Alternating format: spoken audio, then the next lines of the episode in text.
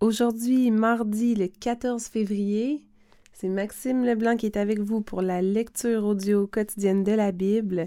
Je vous souhaite la bienvenue à ce temps de lecture ensemble. Aujourd'hui, jour spécial de la Saint-Valentin, la fête de l'amour. Donc, euh, je trouve que c'est peut-être une belle euh, journée, une journée un peu particulière où on peut se rappeler du plus grand amour, de l'amour parfait, le seul qui existe, qui est l'amour de Dieu envers nous l'amour de Jésus. Donc, euh, commençons euh, la lecture de ce matin dans cet esprit d'amour, en cette journée spéciale. Nous lisons aujourd'hui dans la nouvelle édition de Genève.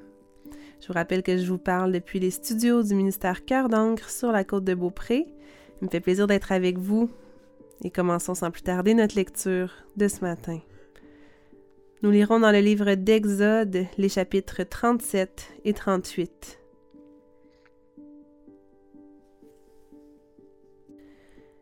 Betsaléel fit l'arche de bois d'acacia. Sa longueur était de deux coudées et demie, sa largeur d'une coudée et demie, et sa hauteur d'une coudée et demie. Il la couvrit d'or pur en dedans et en dehors, et il y fit une bordure d'or tout autour. Il fondit pour elle quatre anneaux d'or qu'il mit à ses quatre coins, deux anneaux d'un côté et deux anneaux de l'autre côté. Il fit des barres de bois d'acacia et les couvrit d'or. Il passa les barres dans les anneaux sur les côtés de l'arche pour porter l'arche. Il fit un propitiatoire d'or pur. Sa longueur était de deux coudées et demie et sa largeur d'une coudée et demie.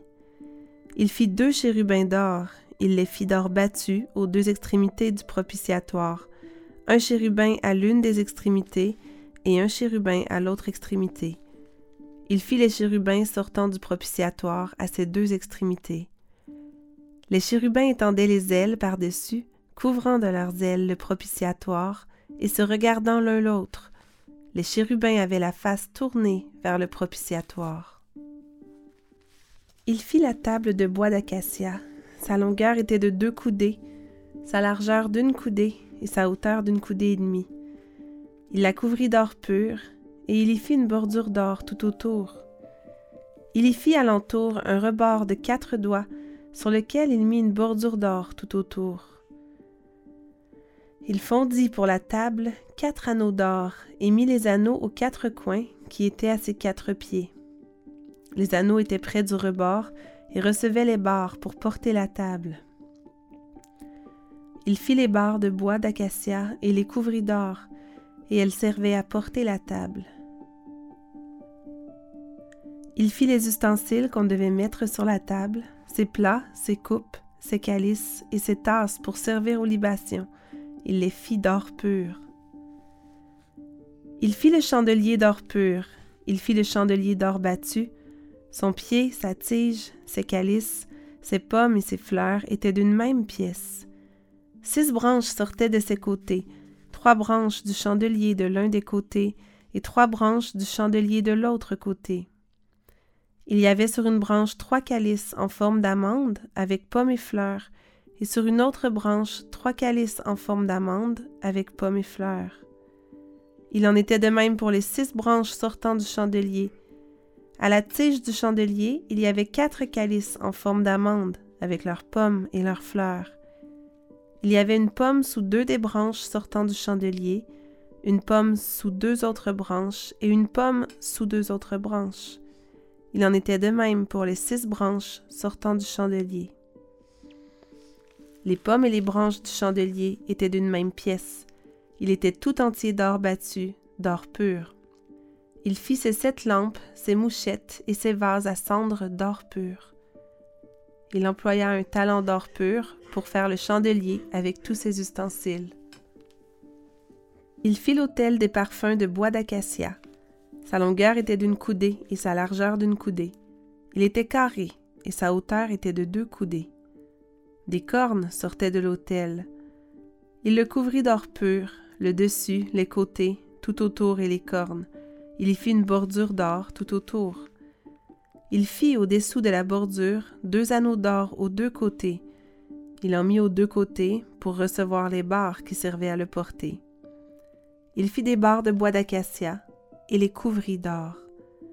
Il fit l'huile pour l'onction sainte et le parfum odoriférant pur composé selon l'art du parfumeur.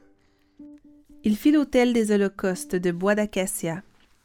Sa longueur était de cinq coudées et sa largeur de cinq coudées. Il était carré et sa hauteur était de trois coudées. Il fit aux quatre coins des cornes qui sortaient de l'autel et il le couvrit d'airain. Il fit tous les ustensiles de l'autel, les cendriers, les pelles, les bassins, les fourchettes et les brasiers. Il fit d'airain tous ses ustensiles. Il fit pour l'autel une grille d'airain en forme de treillis qu'il plaça au-dessous du rebord de l'autel, à partir du bas jusqu'à la moitié de la hauteur de l'autel. Il fondit quatre anneaux qu'il mit aux quatre coins de la grille d'airain pour recevoir les barres. Il fit les barres de bois d'acacia et les couvrit d'airain. Il passa dans les anneaux aux côtés de l'autel les barres qui servaient à le porter. Il le fit creux avec des planches. Il fit la cuve d'airain avec sa base d'airain en employant les miroirs des femmes qui s'assemblaient à l'entrée de la tente d'assignation. Il fit le parvis. Du côté du midi, il y avait, pour former le parvis, des toiles de fin lin retors sur une longueur de cent coudées, avec vingt colonnes reposant sur vingt bases d'airain. Les crochets des colonnes et leurs tringles étaient d'argent. Du côté du nord, il y avait cent coudées de toile, avec vingt colonnes et leurs bases d'airain. Les crochets des colonnes et leurs tringles étaient d'argent. Du côté de l'Occident, il y avait cinquante coudées de toile, avec dix colonnes et leurs dix bases. Les crochets des colonnes et leurs tringles étaient d'argent. Du côté de l'Orient, sur les cinquante coudées de largeur, il y avait, pour une aile, quinze coudées de toile avec trois colonnes et leurs trois bases, et pour la seconde aile, lui correspondait de l'autre côté de la porte du parvis, quinze coudées de toile avec trois colonnes et leurs trois bases. Toutes les toiles formant l'enceinte du parvis étaient de fin lin retors. Les bases pour les colonnes étaient d'airain, les crochets des colonnes et leurs tringles étaient d'argent, et leurs chapiteaux étaient couverts d'argent. Toutes les colonnes du parvis étaient jointes par des tringles d'argent. Le rideau de la porte du parvis était un ouvrage de broderie en fil bleu, pourpre et cramoisi et en fin lin retors. Il avait une longueur de vingt coudées et sa hauteur était de cinq coudées, comme la largeur des toiles du parvis. Ses quatre colonnes et leurs quatre bases étaient d'airain, les crochets et leurs tringles étaient d'argent, et leurs chapiteaux étaient couverts d'argent. Tous les pieux de l'enceinte du tabernacle et du parvis étaient d'airain. Voici les comptes du tabernacle, du tabernacle d'assignation, révisés d'après l'ordre de Moïse, par les soins des Lévites, sous la direction d'Itamar, fils du sacrificateur Aaron. Betsaléel, fils d'Uri, fils de Hur, de la tribu de Juda, fit tout ce que l'Éternel avait ordonné à Moïse. Il eut pour aide Oholiab, fils d'Aïsamak de la tribu de Dan, habile à graver, à inventer et à broder sur les étoffes teintes en bleu, en pourpre, en cramoisi et sur le fin lin. Le total de l'or employé à l'œuvre pour tous les travaux du sanctuaire, or qui fut le produit des offrandes, se montait à 29 talents et 730 cycles selon le cycle du sanctuaire. L'argent de ceux de l'assemblée dont on fit le dénombrement se montait à 100 talents et 1775 cycles selon le cycle du sanctuaire. C'était un demi-cycle par tête, la moitié d'un cycle selon le cycle du sanctuaire, pour chaque homme compris dans le dénombrement, depuis l'âge de 20 ans et au-dessus, soit pour 603 550 hommes. Les cent talents d'argent servirent à fondre les bases du sanctuaire et les bases du voile, cent bases pour les cent talents, un talent par base. Et avec les 1775 cycles, on fit les crochets et les tringles pour les colonnes, et on couvrit les chapiteaux. Les reins des offrandes se montaient à soixante-dix talents et deux mille quatre cents cycles. On en fit les bases de l'entrée de la tente d'assignation, l'autel d'airain avec sa grille et tous les ustensiles de l'autel, les bases du parvis tout autour et les bases de la porte du parvis, et tous les pieux de l'enceinte du tabernacle et du parvis.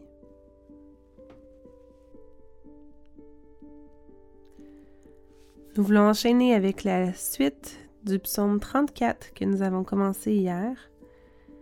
Donc nous lirons ce matin les versets 12 à 23 du psaume 34. Ce psaume qui s'appelle Louange après la délivrance. Venez mes fils, écoutez-moi. Je vous enseignerai la crainte de l'Éternel. Quel est l'homme qui aime la vie, qui désire la prolonger pour jouir du bonheur? Préserve ta langue du mal et tes lèvres des paroles trompeuses. Éloigne-toi du mal et fais le bien. Recherche et poursuis la paix. Les yeux de l'Éternel sont sur les justes, et ses oreilles sont attentives à leurs cris. L'Éternel tourne sa face contre les méchants pour retrancher de la terre leurs souvenirs. Quand les justes crient, l'Éternel entend, et il les délivre de toute leur détresse. L'Éternel est près de ceux qui ont le cœur brisé, et il sauve ceux qui ont l'esprit dans l'abattement. Le malheur atteint souvent le juste, mais l'Éternel l'en délivre toujours. Il garde tous ses os, aucun d'eux n'est brisé. Le malheur tue le méchant, et les ennemis du juste sont châtiés. L'Éternel délivre l'âme de ses serviteurs, et tous ceux qui l'ont pour refuge échappent au châtiment.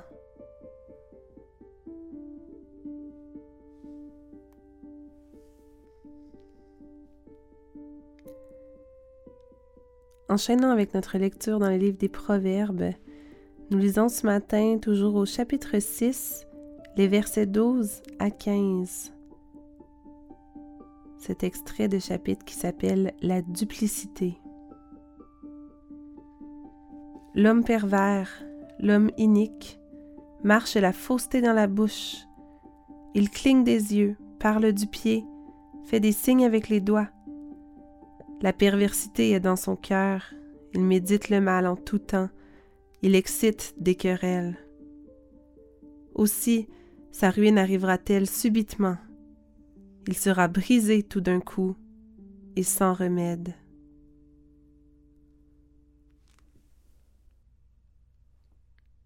C'est ainsi que nous achevons notre lecture déjà avec ce dernier texte qui se trouve dans le Nouveau Testament, toujours dans le livre de Matthieu. Nous sommes rendus au chapitre 8, dont nous lirons aujourd'hui les versets 1 jusqu'à 17. Lorsque Jésus fut descendu de la montagne, une grande foule le suivit. Et voici, un lépreux s'étant approché, se prosterna devant lui et dit, Seigneur, si tu le veux, tu peux me rendre pur. Jésus étendit la main, le toucha et dit, Je le veux, Sois pur. Aussitôt, il fut purifié de sa lèpre. Puis Jésus lui dit, Garde-toi d'en parler à personne, mais va te montrer au sacrificateur et présente l'offrande que Moïse a prescrite afin que cela leur serve de témoignage. Comme Jésus entrait dans Capernaum, un centenier l'aborda, le priant et disant, Seigneur, mon serviteur est couché à la maison, atteint de paralysie et souffrant beaucoup. Jésus lui dit, J'irai et je le guérirai. Le centenier répondit, Seigneur, je ne suis pas digne que tu entres sous mon toit, mais dis seulement un mot, et mon serviteur sera guéri. Car moi qui suis soumis à des supérieurs, j'ai des soldats sous mes ordres, et je dis à l'un, Va, et il va, à l'autre, Viens, et il vient, et à mon serviteur, Fais cela, et il le fait. Après l'avoir entendu, Jésus fut dans l'étonnement, et il dit à ceux qui le suivaient, Je vous le dis en vérité, même en Israël, je n'ai pas trouvé une aussi grande foi. Or je vous déclare que plusieurs viendront de l'Orient et de l'Occident et seront à table avec Abraham, Isaac et Jacob dans le royaume des cieux mais les fils du royaume seront jetés dans les ténèbres du dehors, où il y aura des pleurs et des grincements de. Puis Jésus dit au centenier, Va, qu'il te soit fait selon ta foi. Et à l'heure même, le serviteur fut guéri. Jésus se rendit ensuite à la maison de Pierre, dont il vit la belle-mère couchée et ayant de la fièvre. Il toucha sa main, et la fièvre la quitta. Puis elle se leva et le servit. Le soir, on emmena auprès de Jésus plusieurs démoniaques.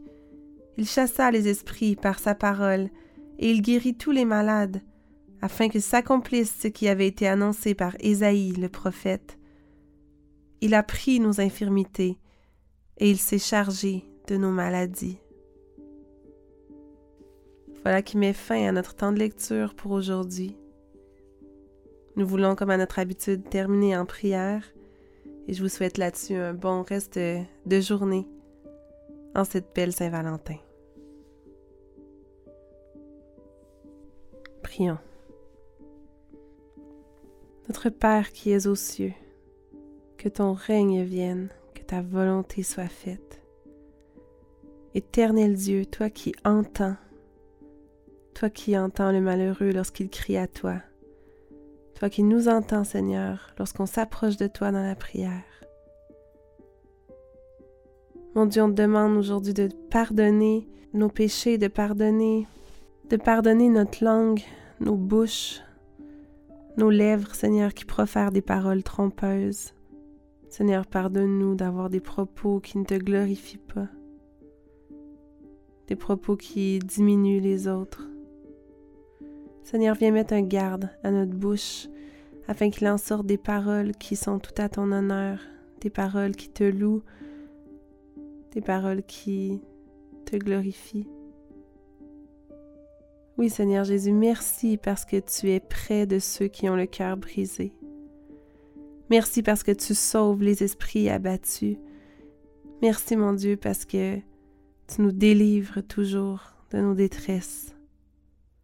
Jésus, merci d'avoir pris à la croix nos infirmités, de t'être chargé de nos maladies. Merci d'avoir donné ta vie pour nous. Seigneur, je veux te demander que tu nous apprennes la crainte de l'Éternel, qui est l'ABC de la sagesse. Seigneur, viens nous apprendre toujours plus chaque jour qu'est-ce que cela signifie exactement, comment ça se manifeste, qu'est-ce que ça veut dire de craindre ton nom.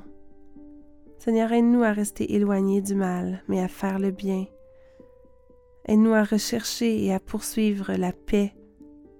Et on demande, ô Dieu, de nous donner une foi plus forte.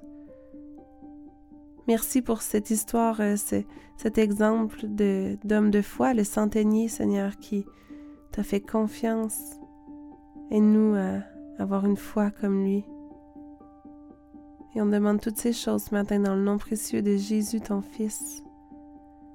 Puisses-tu être glorifié dans nos vies encore aujourd'hui? Et Seigneur, on veut vraiment te remercier pour ton immense amour, ton amour sublime, ton amour extravagant, ton amour parfait. Amen.